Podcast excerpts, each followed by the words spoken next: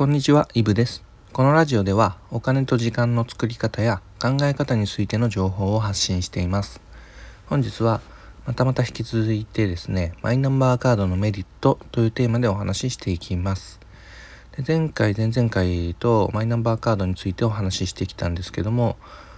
で前回はマイナンバーカードに電子証明書がついて、それによってネットで本人確認ができるようになりましたという話をさせていただきましたで今日はメリット第3弾ということででその電子証明書がついてるマイナンバーカードによってできる、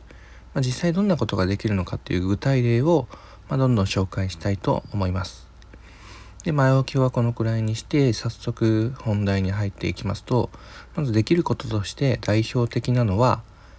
えっ、ー、とコンビニで住民票などの証明書が発行できるってことです。コンビニにコピー機って置いてありますよね。あの機械に実はマイナンバーカードをかざすところがあるのは知ってますかね？で、そこにマイナンバーカードをかざして、あとはモニターの方で手あの手続きをすると、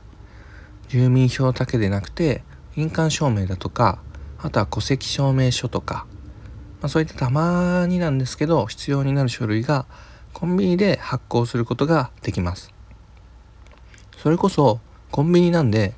全国からどこからでも発行できますし朝は6時半から夜は夜の11時23時まで発行できますし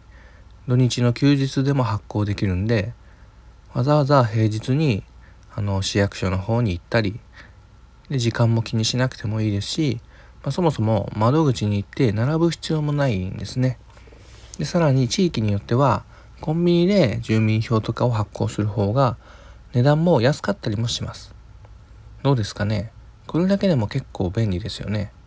まあ、頻度は高くないとはいえ作る価値は十分にあると思います。じゃあ次に行きます。で次はオンラインで e-tax って呼ばれるまあ、ものの、まあ、システムで確定申告ができます。で会社員の方だとあまり馴染みがないかもしれませんが簡単に言えば1年の正確な収入を報告して所得税っていうのを決めてもらう手続きになります。会社員でいうところの年末調整がそれにあたりますね。で会社員であれば必要ないんじゃないかっていうとそうでもなくて例えば1年間の医療費がたくさんかかりました。まあ、そういう時に使う医療費控除ですとか、あとはマイホームも、まあ、ローンで購入した時の住宅ローン控除とか、あとはふるさと納税で5箇所以上寄付しましたって時に寄付金控除を受けるとか、まあ、そういったタイミングで確定申告をする機会っていうのがいろいろとあるわけです。であとは何といっても副業なんかを始めて収入が出始めるとまあ必ずお世話になったりします。でこれ詳しく話しているとそれだけでもう何十分ってかかってしまうので、まあ、ざっくり言うと確定申告をして、まあ、税金を節約したりお金を作っていこうと思ったら、まあ、どうしてもこの作業が必要になってきます。でその際にマイナンバーカードがあるとネットから簡単に手続きができたりマイナンバーカードを使ってネットで申請することによって税金が安くなったりするわけです。で、これ税務署に行って並ぶ必要もないですし、税務署が空いてる時間とかも気にしなくても OK なので、まあ、かなりメリットになります。少しここの内容は、まあ、普段確定申告をしない人にとっては難しいかもしれませんが、今後お金を作っていく上で遅かれ早かれ通る道なので、まあ、なんとなくの雰囲気だけでも知っておいてください。でまだまだあるんですけども少し長くなってきたので続きは次回にしたいと思います。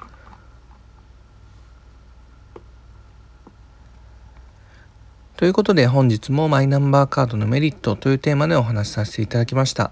それでは良い一日をお金と時間の作り方のイブでした。